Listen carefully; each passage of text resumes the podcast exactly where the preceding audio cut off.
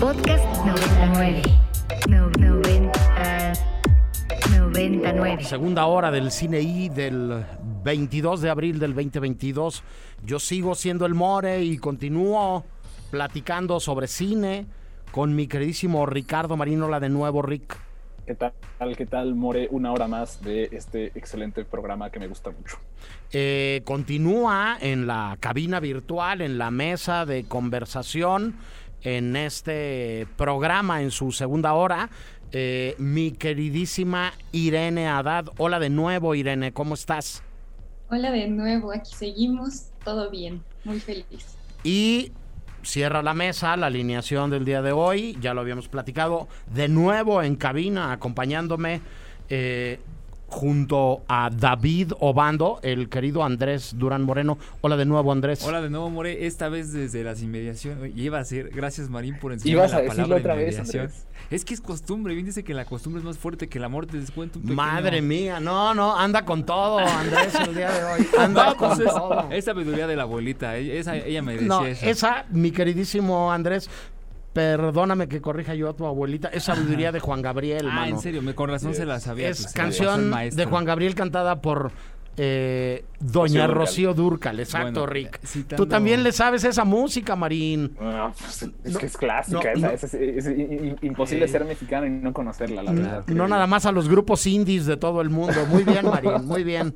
Muy bien, Andrés. Pues sí, por fin en la cabina después de ya dos años, ya no desde el Estado de México, ahora desde el interior de Santa Fe. Te desempolvamos desde el Estado de México y te mandamos traer hasta acá. Este, Irene, algunas notas más que tienen que ver como con industria. De hecho, son varias, pero bueno, creo que es un tema global que podríamos también comentar entre todos, pero que tú lo traes este, en, en, en la mano y fresco. Hay todo un grupo de historias, noticias y sustos o no alrededor de Netflix y de una pérdida de suscriptores de Netflix, de una crisis o no, habrá que dar tiempo al tiempo, ¿no? Eh, con lo que está pasando alrededor de esta plataforma que llegó primero que las otras, se estableció primero que las otras y que muchos creen que está en una eh, situación muy complicada y a otros les parece que es más o menos normal lo que sucede, Irene.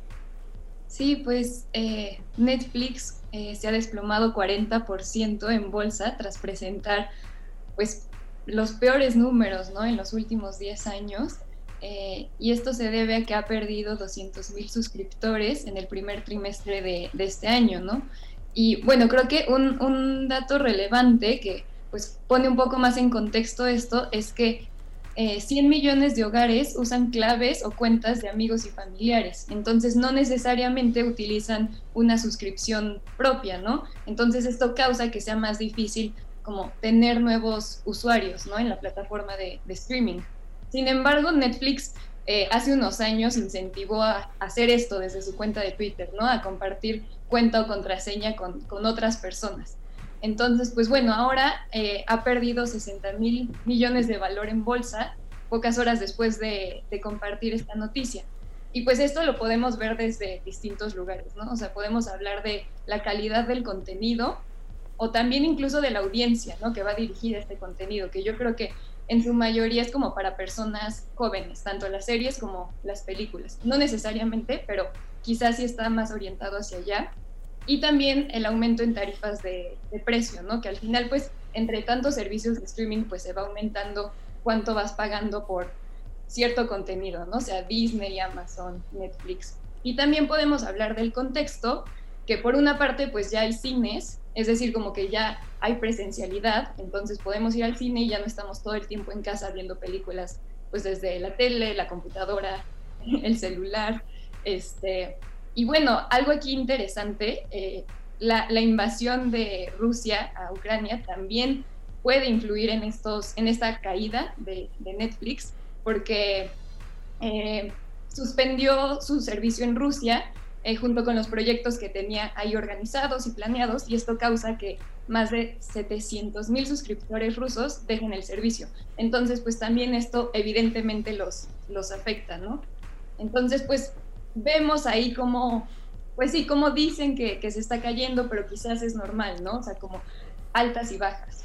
Sí, es un fenómeno multicausal, estoy completamente de acuerdo contigo. Este, yo lo empiezo a ver en muchos lados. Hoy en la mañana en el muro de Facebook de unos amigos estaba buena la discusión y se estaban armando duros los los catorrazos, ¿no? Como decíamos en mi generación y este y creo que habría que darle tiempo al tiempo. También este los que ya llevamos un rato en esto de ver pasar las discusiones, hemos visto cómo se vaticinan la muerte de un montón de medios de comunicación, de plataformas, de canales, de, de modos de consumo y creo que esto está cambiando constantemente. No había la cantidad de plataformas ni había la oferta de tantas y tan diferentes marcas y estudios con sus propias plataformas cuando llegó Netflix eh, a lo que está pasando hoy en nuestros días muchos de estos estudios o muchos de los dueños de los contenidos los han retirado de Netflix para llevárselos a sus propias plataformas.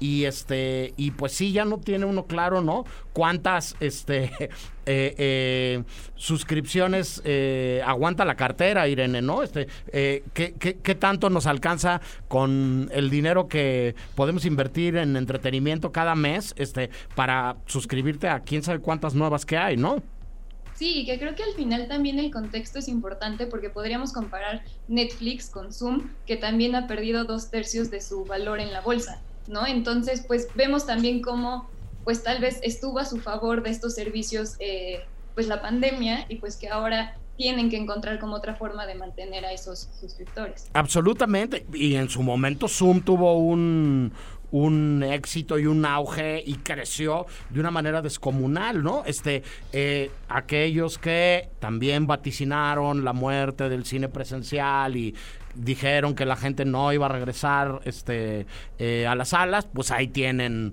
eh, no sé, eh, a un amigo que se llama Spidey, ¿no? Este, o el arañita, ¿no? O, o el multiverso, o como sí. quieran, ¿no? Como muestra, ¿no? Como botón de, de que de que vamos a tener que aprender a convivir con diferentes este, ofertas, ¿no? Y a entender además que la gente quiere consumir de muy diferentes maneras y va a estar consumiendo de muy diferentes maneras. Creo que ya va a ser muy difícil también que una sola compañía eh, se lleve todas las rebanadas de, del pastel, eh, o sea, la gran ganona, ¿no? Este, o una sola eh, manera de consumir este, sea la dominante. Creo que hasta en eso están, están cambiando las cosas, ¿no? Pero bueno, dicho todo lo anterior, la otra nota que creo que conecta con eso, también este, con el vaticinio de que van a cambiar las reglas en el entretenimiento es la fusión de Discovery y Warner, pero creo que conecta, ¿no, Irene? Y creo que tiene como, como muchos puntos en común. Sí. pues al final, justo como dices, estas dos compañías se van a fusionar para compartir operaciones en cine, televisión y noticias. Entonces, pues bueno, esto va a causar que sea una de, una de las compañías más grandes, ¿no? De, de medios, porque de por sí, pues ya Discovery, tanto, tanto Discovery como Warner, pues ya operaban eh, de forma, pues a gran escala, ¿no? Y tienen sus propios contenidos. O sea, por ejemplo, Warner tiene series como Sex and the City o Game of Thrones o películas como Batman, ¿no? Que también, pues, digo, ahorita que salió la nueva, muy exitosa también, y pues Discovery, canales de, de cable, ¿no? Como Food Network o TLC. Entonces, pues que se junten estas dos, evidentemente representa como eh, un, una competencia, ¿no? Para Netflix, Apple TV, Amazon y demás. Rick. Sí, este, justo estas, estas es, es, un poco extraño hablar de esto desde el punto de vista eh, cinematográfico, pero también sería un poco ingenuo, creo yo, no hacerlo, ¿no? Porque todo esto repercute en la forma en la que vamos a consumir, vamos a ver, y se, en, en, general también se va a hacer cine, ¿no? O sea, este, este, esta fusión justamente de Warner y este, y Discovery ya cerró un canal de, de noticias de, de, CNN, justamente, que era como, como uno de los canales este, que se supone iba a hacer un cambio en la forma en la que consumen las personas noticias, pero, pero ahorita más bien lo que están cambiando justamente es, es, es ahorita como tras bambalinas, en realidad, y, sí, y va a haber acciones lentas, pero van, van a ser muy, muy evidentes justamente las cosas que van a salir pronto. Y bueno, si han visto, si, si a alguien le gusta Succession, este, seguramente va a haber algo de aquí, de, de esto que estamos hablando en esa serie, o más bien al revés, porque, porque yo, yo recuerdo que veía Succession diciendo esto está muy lejano, pero no, en realidad son los medios, los mismos medios que consumimos todos los días, los que vemos reflejados y los que entran al final en este, en este mismo negocio, como justo lo que decía Irene, ¿no? Como co- siempre estamos consumiendo de esto. Y también lo que tú decías, More, o sea, al final uno va a tener que tomar decisiones sobre los medios que va a, a gustar y en los que va a querer invertir, justamente, ¿no? Y pues sí, o sea, eh, eh, esto sigue, sigue estando un poco en pañales porque, porque pues el streaming es algo relativamente nuevo. Entonces, y, el, consumo de medios digitales es algo relativamente nuevo. Pues, entonces, seguimos viendo como cuál va a ser las, las, las repercusiones de esto. Y a mí lo que me interesa pues es en los hábitos, obviamente, de, de, pues consumo pues cinematográfico. Y también creo que importante ver quiénes están detrás, ¿no? O sea, en este Sí. caso ATT pues eh, eh, compró Warner y pues ahora con esta fusión pues tienen como el 70% de, de las acciones, ¿no? Sí, sobre Exacto. eso mismo y sobre lo que decías de CNN, por ejemplo, Rick, los propios canales de, de noticias están cambiando sus prácticas de producción. Eh, en CNN hay una serie de televisión que me encanta, que eh, conduce Stanley Tucci, que se llama Searching for Italy, que es él regresando a sus raíces italianas y haciendo unos eh, programas increíbles que tienen que ver con comida, pero que tienen que ver también con sociedad y que tienen que ver con cultura y que tienen que ver con política, que además de que está resultando muy exitoso, se está empezando a replicar en otros lados. Le quiero mandar un abrazo gigantesco a la queridísima Farideh Schroeder, que acaba de dirigir eh, el piloto o un par de episodios de algo parecido con Eva Longoria, regresando a sus raíces mexicanas y haciendo algo que va a ser una vez más una punta de lanza de producciones, de canales, de plataformas, de, de centrales de información, díganle como ustedes quieran a CNN, este para generar contenidos distintos y para desde un espacio que se supone que es para ver noticias solamente de una manera consumir contenidos distintos, ¿no? Entonces, bueno, este, un abrazo a Faride, ¿no? Me muero de ganas de ver esto por ahí, este, y dicen que, que fue una verdadera gozada el rodaje de esto. Dicho todo lo anterior, vamos por algo de música y este, regresamos a hablar de los estrenos y de unas notas que tiene preparadas el queridísimo Andrés. ¿Qué vamos a oír, Rick?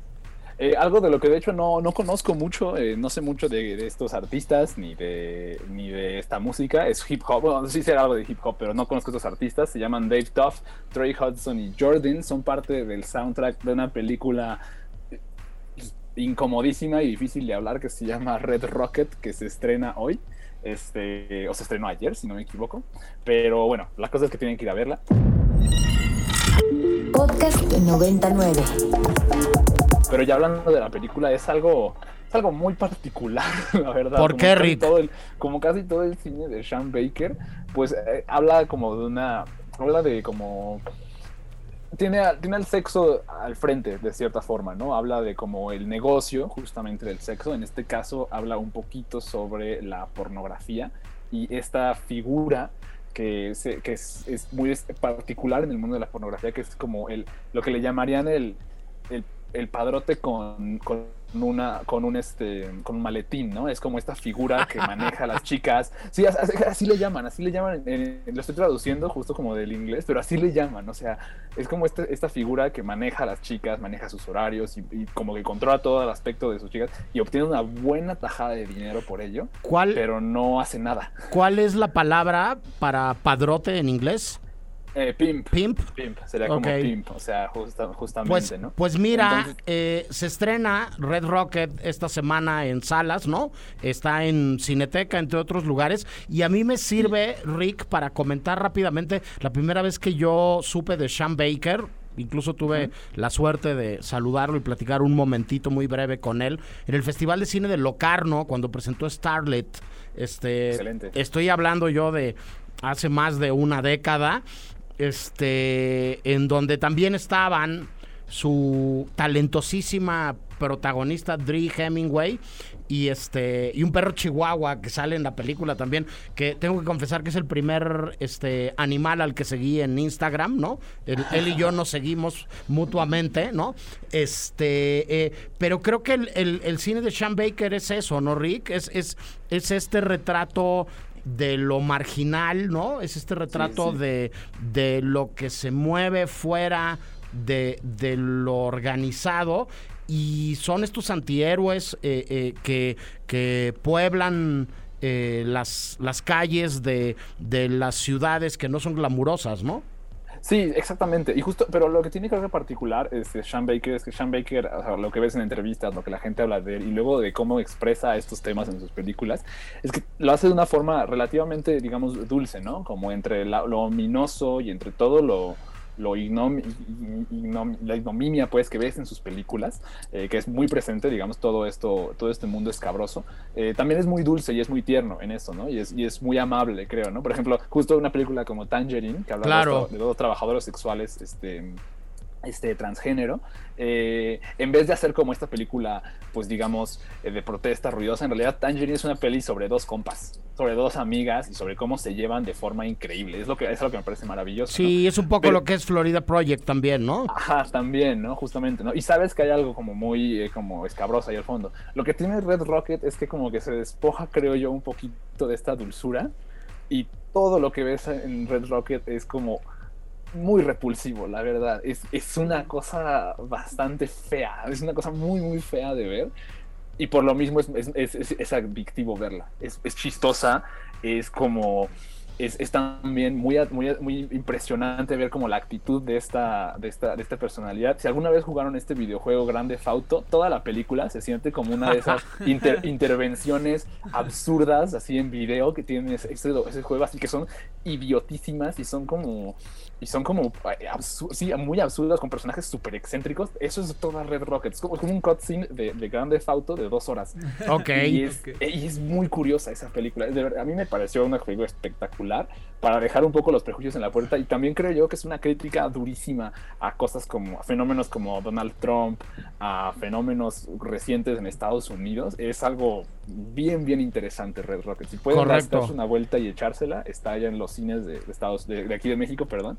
Y dénsela, porque está muy, muy En, buena esa película. en el otro extremo contrario de los estrenos está La Ciudad Perdida, una película de industria, ¿no? Este, Sí. con tres estrellas, ¿no? Eh, eh, Brad Pitt, eh, este, Sandra Bullock y Channing Tatum, ¿no? Este, Así es. que es todo lo contrario. Hay una película española protagonizada por, por dos mexicanos que se llama Sin ti no puedo, este, eh, con Maite Perroni, que lleva un montón de gente a las salas de cine, ¿no?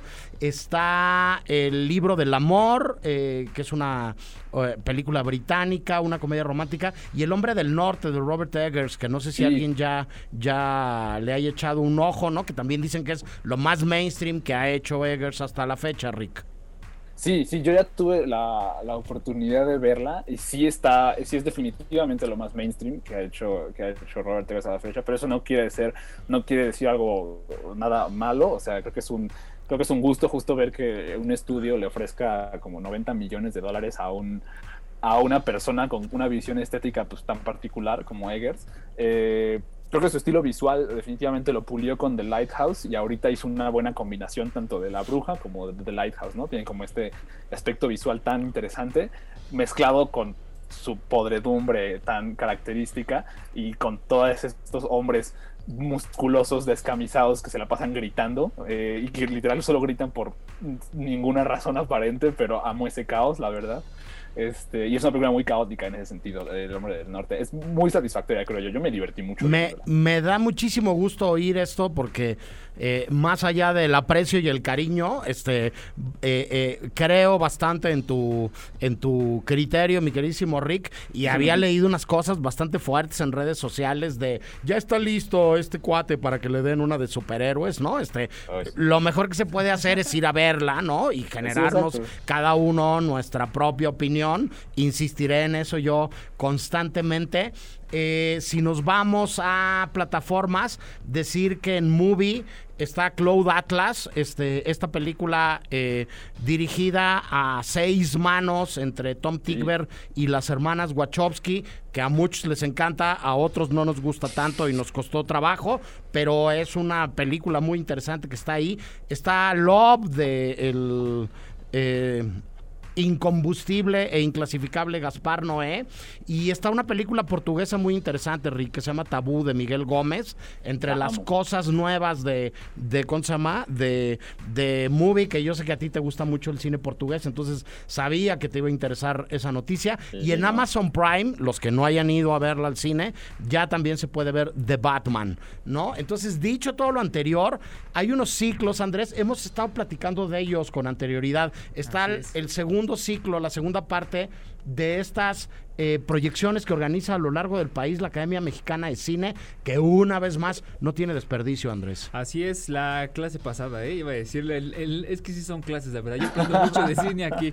En el programa pasado ya estaba yo hablando de la Academia Mexicana de Cine y de esta preciosa retrospectiva que se llama Voces y Temas del Cine Mexicano, ¿no?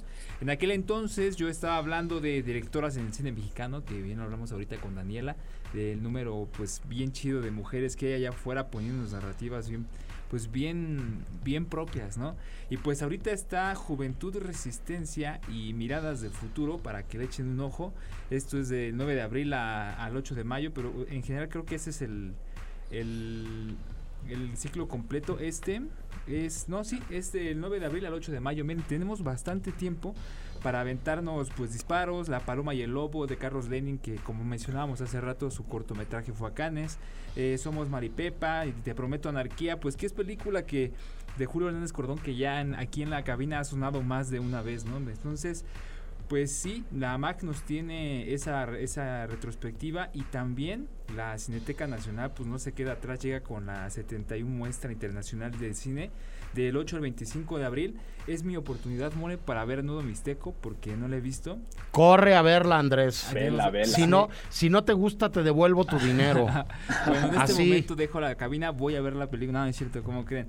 Está Queridos Camaradas, está La Traviata, Mis Hermanos y Yo, Ensayo de un Crimen, Nosotras, Le hablo al Cambista y pues Voces Doradas, La Fiebre de Petrov. A algunos que otros les sonará más unos temas que otros.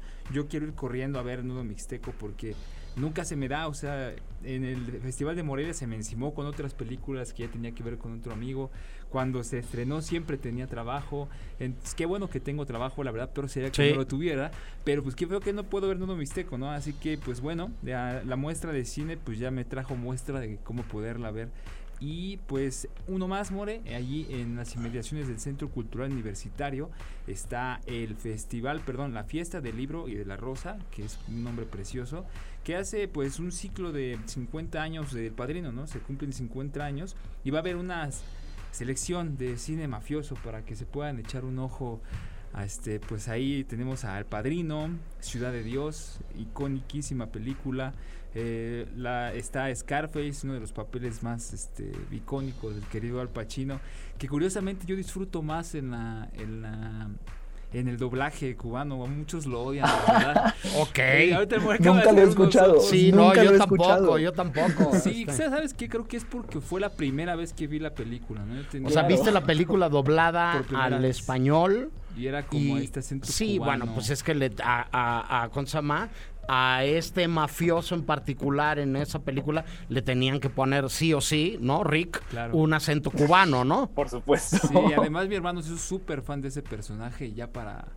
Aquí pequeña anécdota, para todo tomaba whisky mi hermano, ¿no? Pues, Ok. él, él encontró que pues no, su cuerpo y eso no se llevaba muy bien, así que dejó un poco esa práctica, pero pues, la película se forma parte de sus favoritas y la verdad es que a mí también me gusta mucho, ¿no? Entonces, pues esos tres, eh, aprovechen, abril está lleno de retrospectivas y de, y de, y de películas ahí para que pues aprovechen, ¿no? Yo voy a aprovechar para ver el nuevo Mixteco, more. Sí, este, la fiesta del libro y la rosa, decir que es algo que se hace tradicionalmente en muchos lugares del mundo, es algo que es particularmente importante en España, en Barcelona y en, y en Madrid. Y tiene que ver con acercarse a los libros, con regalar flores y en este caso en concreto lo que se está haciendo en la UNAM eh, eh, el día de hoy y este fin de semana tiene que ver con esto, con vincular libros y cine y vincular libros y flores, ¿no? Y la manera de entrarle de la filmoteca eh, tiene que ver con, con, con esto que evoca conceptualmente a la novela clásica de Mario Puzo, la película de Francis Ford Coppola a 50 años de, de su estreno, y generar una serie de conversaciones y de proyecciones alrededor de esta relación entre la literatura y, y el ¿cómo y el cine, algo que está en nuestros días eh, constantemente, ¿no? Este, yo esta semana tuve unas clases muy interesantes en el área de cine del Departamento de Comunicación de la Ibero por acá, revisando, por ejemplo, Drive My Car, eh, esta espléndida película de Ryusuke Hamaguchi, inspirada en el relato corto de Haruki, Haruki Murakami, Murakami. este eh, del mismo nombre y el cine y la literatura siempre han tenido un diálogo y una relación muy interesante. Un matrimonio por ahí tiene un libro Hugo Lara este eh, que dice que es un matrimonio mal avenido no este eh, Sí, eh, sí. muy interesante una relación muy tórrida. Dicho todo lo anterior nos vamos al último corte de estación del programa del día de hoy y regresamos con nuestro monográfico. Hoy hablamos de cine y vacaciones. Díganos sus películas eh, favoritas alrededor del tema los viajes más emblemáticos que han visto en pantalla grande vamos venimos no nos tardamos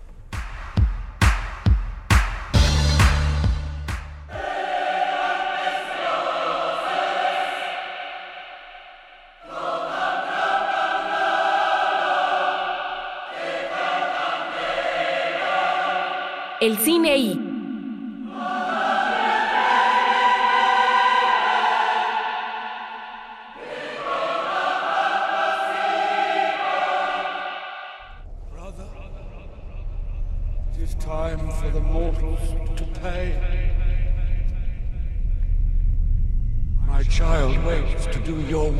El cine I.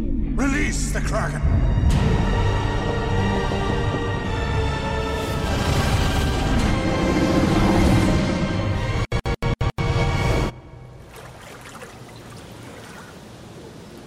¿Por qué no usas los calzones que te compré? Me gustan mis truzas. Son horrendas. A mí me gustan. Salir de la casa. Con la rutina. Soñar con descansar. Alejarse del trabajo. Buscar nuevos horizontes. Esto es el cine y las vacaciones. O la historia de aquellos que no encontrarán del otro lado del mundo lo que no tienen en su propio patio. Julio y Tenoch pensaban que Luisa estaba dormida. Ignoraban que el miedo se lo impedía. Era un miedo que nada tenía que ver con la oscuridad o con lo que la rodeaba. En el retrato que el cine ha hecho de quienes viajan, hay una variedad casi tan amplia como distintos son los géneros cinematográficos. Lo mismo están los turistas que se rodean de lujos y comodidades que los que con muy pocos recursos y alejados de las más elementales reglas de etiqueta social, instalan su campamento en zonas prohibidas o se organizan el picnic con todo y anafre o cazuelas en el lugar que se les antoja. ¿Qué pasó con la pastura? Ya ni chicles de menta. ¡Apúrense! Está fácil. Llevamos de comer para que traiga un ejército. Pues dale gracias a Dios con el hambre que hay en el mundo. Vamos a ver. Mm. Comida y botanas. Check, check. Y no se olvidó de mis taquitos en Enepil, ¿verdad? ¿Cuándo, hijo? Y los de trompita, y los de nanita, y los de Ay, mi moronga. cabecita blanca, dorada de su hijo. Para muestra del viaje popular, un clásico local que desde un costumbrismo brillante y un retrato de la idiosincrasia del mexicano único, consigue una obra mayor de la comedia de nuestro cine. Mecánica Nacional. Una foto de familia que al hablar de quien lleva a la abuelita, la esposa, las hijas y al ahijado a ver pasar la carrera panamericana por una carretera, habla de todo un país y su caótica manera de ser. No les des oportunidades.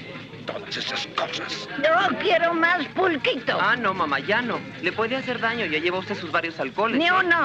No sea mentirosa, doña Lolita. Yo la he visto echarse algunos. Alcohol ni uno. Yo nomás me rompo pito, me purquito, porque son nutritivos y me incorporan la panza. Ligues, peleas, grandes comilonas, envidias, solidaridad y hasta velorios caben en esta montaña rusa de emociones que abarca todo lo que sucede en una breve vacación. Denle agua con sal para que descoma. mejor carbonato con limón. Tómese estos alcacelces. Verá qué bien le cae esta tisanita. ¿De qué es? Es simonillo, ruda y hierba del pollo. Siempre la traigo por los niños. Doña Sara García, Manolo Fábregas, Lucha Villa y Héctor Suárez en un clásico irrepetible. Feliz semana de Pascua. Esto es el cine y las vacaciones. Yo soy el More y estoy muy contento de seguir platicando de cine con Ricardo Marín. Hola de nuevo, Rick. Hola de nuevo, More. Eh, nada más gracias por poner esos audios de esta bellísima este, película que es Mecánica Nacional. como, como, me encanta esa película y, grandioso, grandioso, More. Muchas gracias por eh, eso. una de mis favoritas también, mi queridísimo Rick. Eh, hola de nuevo, Irene Haddad. Eh, felices vacaciones. Ya no estás de vacaciones, ¿no?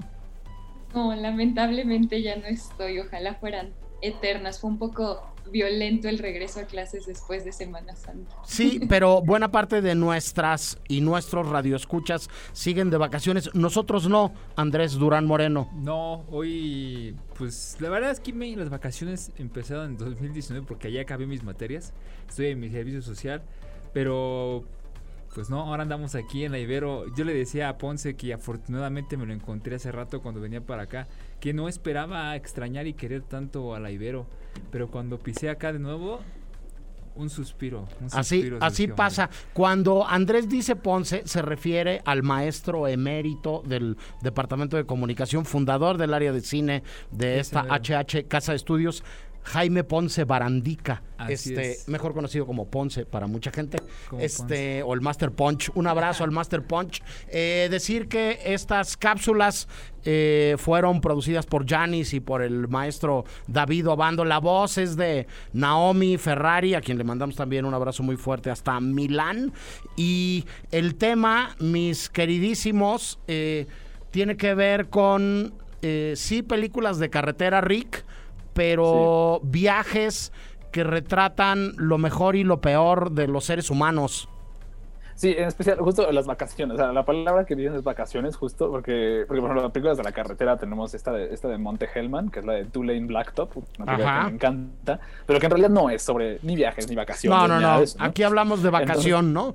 Exactamente, y justo este, una, o sea, creo que una de las más tempranas que yo recuerdo es, pues, obviamente, pues, por el, supongo que por el nombre, por, por, la obviedad que me produce el nombre, es esta película de las de National Lampoon. Ok. vacaciones. Y, qué curioso que dijiste eso primero, lo que, lo que dijiste de que nos muestra lo mejor y lo peor, lo más horrendo de las personas. Porque vacaciones, recuerdo que la vi de chiquito y me dio mucha risa, la veía como en las mañanas del TNT, ¿no? Es como, ay, qué tontería, me, la jajaja, jijiji, jojojo. Y ahorita la, la, volví a ver hace poquito, como, como no tan poquito, cuando tengo como 24 años.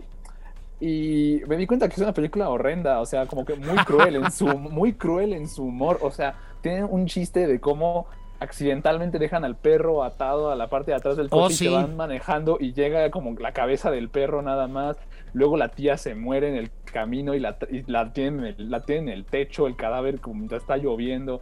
Es un humor súper oscuro luego el que maneja esa película y todo porque el papá es pues, medio psicópata, es un Chevy Chase que es medio psicópata justamente y está obsesionado con la idea de una vacación perfecta justamente, Mori. O sea, como que entonces, está exactamente lo que tú estabas diciendo, como que como nos muestra lo mejor y lo más horrendo que tienen las personas, de cierta forma, amor. Sí, este, las vacaciones se prestan para eso. Hay mucha gente que tiene ya determinada edad, ¿no? Este, si nos subimos a el vehículo amarillo em, clásico, o sea, una combi muy bonita en Little Miss Sunshine, ¿no? Este, eh, al personaje que interpreta Paul Day, ¿no? Que está en huelga de silencio y absolutamente decidido a no hablarle a nadie en, en todo el periplo, este, ya no le hace ninguna gracia irse de vacaciones con su familia o subirse a un carro en un trayecto largo carretero, este,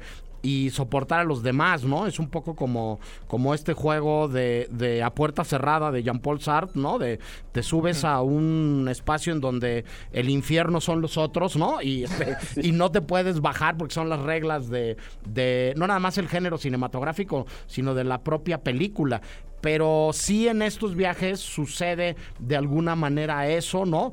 Y sí en estos en estas películas tú hablabas de la de de la de ¿cómo se llama? de la de Chevy Chase, este yo puse Mecánica Nacional y este y acabo de hablar de, de, Little Miss Sunshine y en las tres pasa algo parecido también con el con el más longevo de los miembros de la familia que están eh, saliendo de viaje pero si te pregunto una película de vacaciones Irene este cuál sería como tu primer recuerdo o lo primero que se te ocurriría alrededor de pues no necesariamente el subgénero sino la temática pues pienso tengo muy presentes las de viajes en carretera, pero uh -huh. por decir otra, pienso en La Ciénaga de Lucrecia Martel, claro. donde tengo muy presente cómo están los adultos tomando y con un abanico, ¿no? Por el calor. Y creo que también eso es algo que pasa tal vez mucho en la Ciudad de México en Semana Santa, que quizás hace más calor que ya en verano y que muchas personas tal vez no salen, nada más están pues en su patio, en su casa, ¿no? Y sí, es un el... poco. El Acapulco en la azotea, ¿no? Típico que, que, que, se le llama, ¿no? La, la, la, alberca inflable, ¿no? Este, y llenarla con cubetas este, a diferentes temperaturas. Si yo te digo, este, vacación, Andrés, ¿tú, tú qué dices? Pues yo digo, vámonos. Es cierto, si yo, el, la verdad es que pienso mucho, bueno, y esto es una anécdota pequeña pero chistosa, en Loca Academia, Loca Academia, Loca Vacación sobre Ruedas, donde salía Robin Williams manejando un camión, pues una casa claro. rodante, ¿no? Que era bastante caótica con su familia, porque me recuerdo mucho esta, esta toma en la que cada uno trae canción diferente y viene cantándola con sus audífonos puestos, ¿no? Y todo se lo viene aventando el chofer, que es Robin Williams. Y recuerdo que cuando vi esa película, esa noche yo soñé que me subí a ese camión e iba a través de esa escena en la que ellos pasan a través de un camino como de terracería horrible. Y ya cuando bajaba me encontraba con Frank, el conejo de de este de Donnie Darko. De Donnie Darko justamente, ¿no? Por eso esa película la tengo muy presente porque fue una vacación ahí en el sueño muy muy extraña, ¿no? Y no les sigo contando más porque esto se pone extraño, pero para hablar de películas de vacaciones, pues yo no dejo de pensar en Leja Oscura, la verdad. En Olivia Colman sí, en su papel sí, de Leda, supuesto. yéndose de vacaciones y encontrándose pues una, una situación que pues los que la han visto ya sabrán, los que no la hayan visto pues vayan a enterarse qué situación. Sí, corran a verla. Peliculón, amigos. Sí, sí, exacto. Sí, Rick.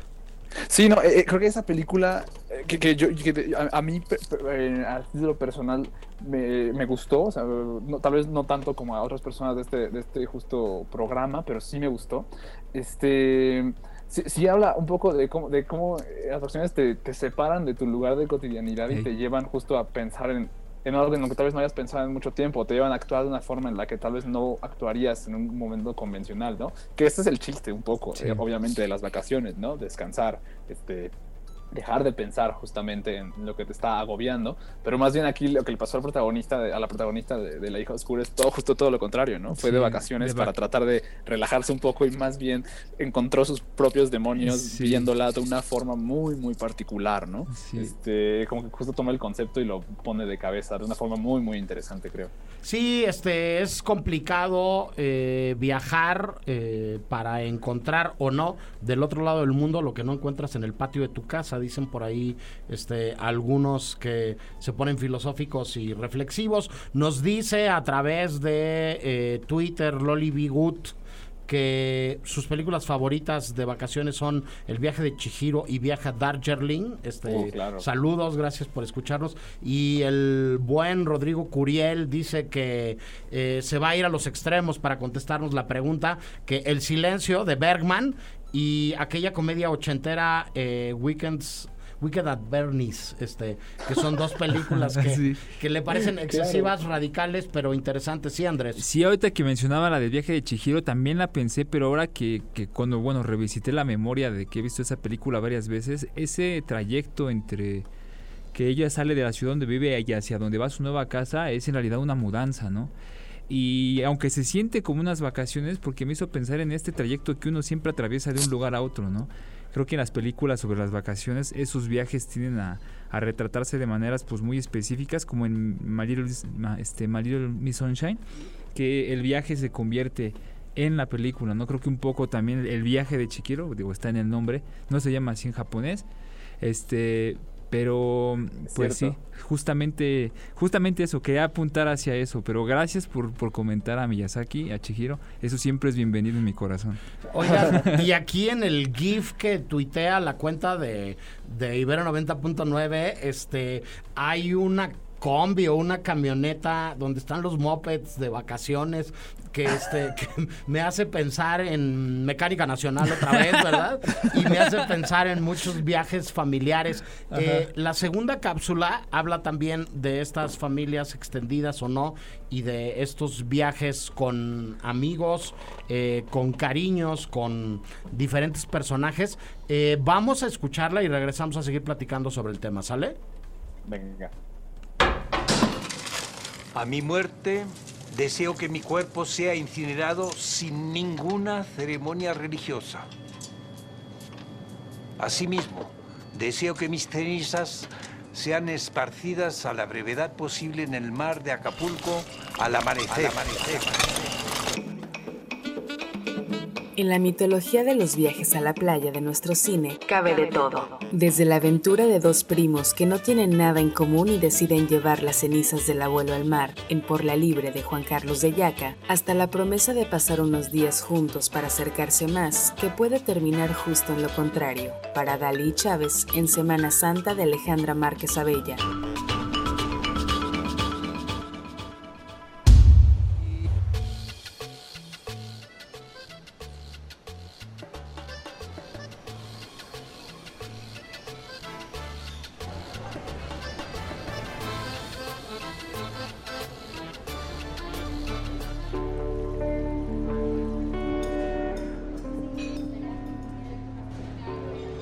Parte del repertorio, también destacan los coming of age memorables en los que una madre soltera asiste al despertar sexual de su hijo adolescente en Club Sandwich de Fernando Eimke, o la historia de cómo los viajes, además de acercar a los amigos, también los pueden alejar para siempre, en clásicos que trascendieron nuestras fronteras fílmicas como Y tu mamá también.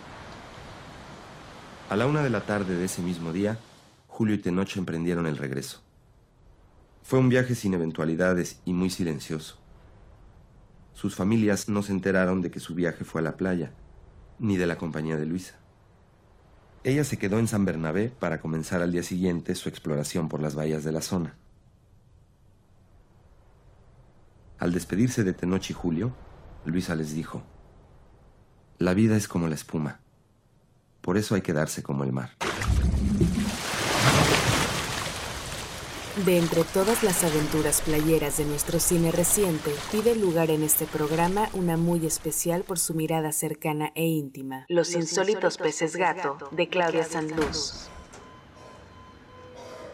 ¿Sabes qué estaba pensando? Que necesitamos unas vacaciones. ¿Tú qué opinas, Claudia?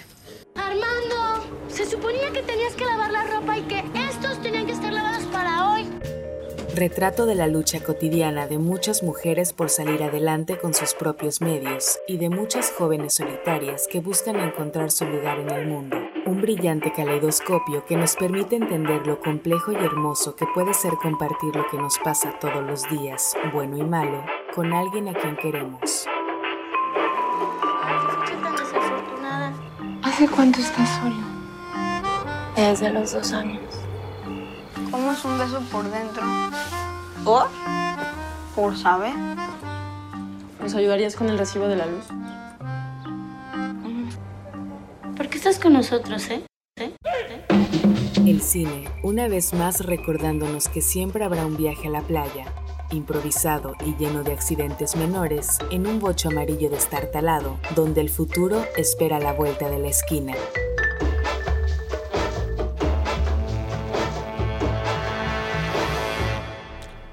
La vida es como la espuma, por eso hay que darse como el mar.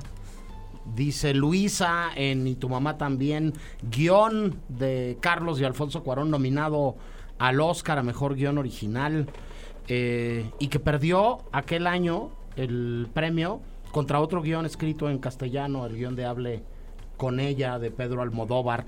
Eh, Caí yo en cuenta, mi queridísimo Rick, eh, terminando de escuchar esta segunda cápsula, que puse puras películas nacionales en las cápsulas del día de hoy. Este, mejor. Yo creo que son mis recuerdos de mis eternas y repetidas vacaciones en Acapulco, a donde Don Quique y Doña Marinita nos llevaban una o dos veces al año. Eso era lo que había de vacaciones. Rentaban una, una casa y metían a sus siete hijos adentro de un coche y nos llevaban allá a una típica vacación de familia numerosa, este, eh, que recuerdo desde luego con muchísimo gusto y mucho cariño. Siempre era Acapulco, era lo que había, era lo que tocaba y era muy divertido, tengo que decirlo además la, la, vacación, la vacación chilanga es más de Acapul Acapulqueña, ¿no? Es justo, es, lo que es lo que hay cerca, ¿no? Justo, yo no, yo por ejemplo no me relaciono porque mi vacación siempre ¿Era veracruzana o qué? Era, Veracruz, sí, era, eh, exacto, era Veracruz porque ahí era, de ahí es mi familia y ahí pues, me quedaba más cerca de este Puebla, ¿no? Pero pero sí se trata un poco de, creo que de, viajar, del, del confort, creo que da como lo, lo, familiar también, ¿no? sí, claro. Hablan mucho de eso. Y del viaje en coche, ¿no? En, y tu mamá también en los insólitos peces gato, este, pues te subes al coche que hay, ¿no? Bueno, en la propia Little Miss Sunshine, ¿no? Te subes al coche que, que, que, existe, el bocho amarillo destartaladón de, de los insólitos peces gato, me parece que es este increíble y Betsabe, la camioneta de Y tu mamá también, que tiene nombre y se llama Betsabe, ¿no? Este, también era el vehículo perfecto para irse de viaje y perderse, ¿no? En la carretera, como se pierden Julio y Tenoch llevándose a Luisa a la playa, Andrés. Sí, fíjate que eso es un viaje bien personal, ¿no? Que justamente en, creo que la de tu mamá también se alcanza a ver, pues un poco extraño, la verdad, pero los niveles al contacto personal que uno puede llegar a tener en, un viaje en un coche. Pero sí, justo lo que decías de que está el coche que existe, el que te toca. En mi caso, a mí me tocó varias veces Rivera Maya, Oaxaca y así, porque a mi papá le encanta manejar en la carretera. Pues un Chevy, ¿no? Un Chevy, uno primero 2014 y luego ya era un 2018, pero nunca dejó de ser un Chevy. Eh, mis tres hermanos, mis tres, mis dos hermanos y yo. Entonces, pues sí, ese, ese evento del viaje al lugar siempre es pues algo que invita mucho a la reflexión, a reflexionar más sobre eso. No, bueno, y te subías al coche con el traje, con el traje de baño puesto debajo de los pantalones para llegar a ser el primero en meterte a la alberca. Y había un premio en el coche en el que iban nueve personas, había un premio para el primero que viera el mar. ¿no? Entonces íbamos como insoportables. Falta mucho, falta mucho, falta mucho. Este, mis padres eran unos santos, este, este, espero que eh, todo lo que sufrieron con nosotros siete, este, esté siendo eh, recompensado en estos momentos allá donde están. Sí, Rick. No, no, eso, eso, o sea, yo, no, no, tenía tanto que agregar más que justo como que relacionarme como con esa, con esa idea de la, de como la, la idea tan infantil que uno tiene luego alrededor de como las vacaciones y como que la belleza que tiene eso. Y creo que no hay muchas películas que capturen eso. Por ejemplo, Los insólitos peces gato creo que lo hace muy bien. De una forma fugaz, eh, sí cabría mencionarlo, pero sí lo hace súper, súper bien.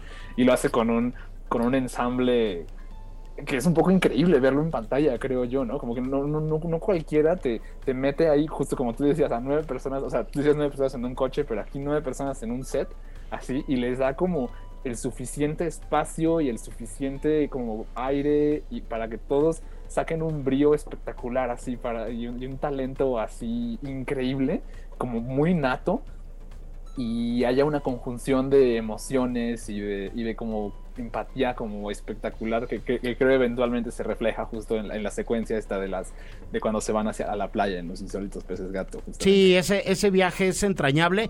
En la cápsula está también, no quisiera dejar de resaltarla, Semana Santa de Alejandra Márquez Abella, que es otra película que me encanta y que me parece que también hace este otro retrato de este, otra vez Acapulco, ¿no? Pero este Acapulco tradicional también, que no es el Acapulco este de Punta Diamante, ni el nuevo Acapulco ni, sino, sino este Acapulco clase mediero que, que que además está traducido en, en el intento de el novio de la madre soltera que está tratando de terminar de conquistarla, que está tratando de quedar bien con, con el hijo de ella, que, que está haciendo todo lo que puede por, por, por, por quedar bien y que con y que se va topando con un montón de los prejuicios que tenemos todos como sociedad, ¿no? Entonces, me parece que también es un retrato increíble de, de, de, de, estos viajes y de estas situaciones. Pero bueno, se nos está acabando el 20 y este es hora de empezar con las recomendaciones. Eh, mi queridísimo Andrés Durán Moreno, un placer verte en persona. Igualmente. De nuevo, tenerte acá en, en cabina. Si te tuviera que preguntar una película de donde sea, con las características que sea, que esté vinculada con viajes, ¿tú qué recomendarías? Yo creo que Club Sandwich. Club Sandwich tiene una, un retrato de la vacación muy particular, con una fotografía preciosa del talento innato que tiene María Seco, que pues se ve de lleno, ¿no? En la libertad del diablo con el querido este Everardo González. Everardo González, este, y pues esa, Club Sandwich, además, creo que es un clásico mexicano. Sí, otra vez una mamá y su hijo, y la mamá teniendo que asumir un montón de cosas con, con la edad y el desarrollo del hijo. Irene Abad, un placer como siempre hacer radio contigo. ¿Tú qué recomendarías? Yo diría A Bigger Splash de Luca Guadagnino, porque sale lo mejor y lo peor de las, de las parejas que aparecen en la película. Ok, otro gran maestro de películas de vacaciones, ¿no? Este, eh, la más conocida de él, este, no es la que estás mencionando, pero bueno, no deja de ser muy dura y muy triste, pero una historia de amor de verano también, ¿no? Este, llámame por tu nombre, ¿no? Este, eh, gran recomendación. Muchas gracias, Irene. Eh, Ricardo Marín. Uf, son, muchísimas. Me gusta como el, retrato del antes también de la. O, del cuando justo comienzo de la vacación, como lo ves en Days and Confused, esta película de Richard Linklater, así de, justo, el comienzo de las vacaciones. Eh, mencionaban El silencio de Bergman. Yo, yo a esa agregaría también eh, El verano con Mónica, eh, una excelente película sobre dos almas que se despiden de todo durante un verano. Y, pero creo que yo me voy a quedar con una película de Audrey Hepburn que tiene la vacación en el título, que se llama este, Roman Holiday con Gregory Peck. Una bellísima, bellísima comedia romántica de, sobre, la, sobre una princesa que toma, se toma unas vacaciones cortas de su labor real. Correcto, este, muchísimas gracias, Rick. Yo, ¿qué les digo? Recomiendo todas las que están en las cápsulas. Me encanta y tu mamá también es una de mis películas favoritas del mundo mundial y sus alrededores. Lo mismo me pasa con los insólitos peces gato. Mecánica Nacional me vuela la cabeza. Club Sandwich me gusta mucho también. Semana Santa. Este, me salgo un poco de México para mencionar una película de hace dos años, francesa, muy interesante, que se llama Una chica fácil, con Sagia Dejar como protagonista protagonista que hace un retrato muy interesante de la Riviera eh, francesa. Y este podríamos rematar sin ningún problema también con eh, Little Miss Sunshine, que es otra película que me parece encantadora y entrañable. Muchas gracias por hacer posible las mejores dos horas de nuestro mejor día laborable de la semana. Nos encanta hacer cine y saber que están ustedes del otro lado del transistor y del dispositivo digital. Gracias, Obando. Eh, yo soy el More y nos podemos ver en muchos lados, pero seguro, seguro, nos vemos muy pronto en el cine. Adiós. You talking to me? You talking to me? You talking to me? Well, who the hell else are you talking? Talking to me? Well, I'm the only one here. El cine y... Para más contenidos como este, descarga nuestra aplicación disponible para Android y iOS o visita ibero909.fm.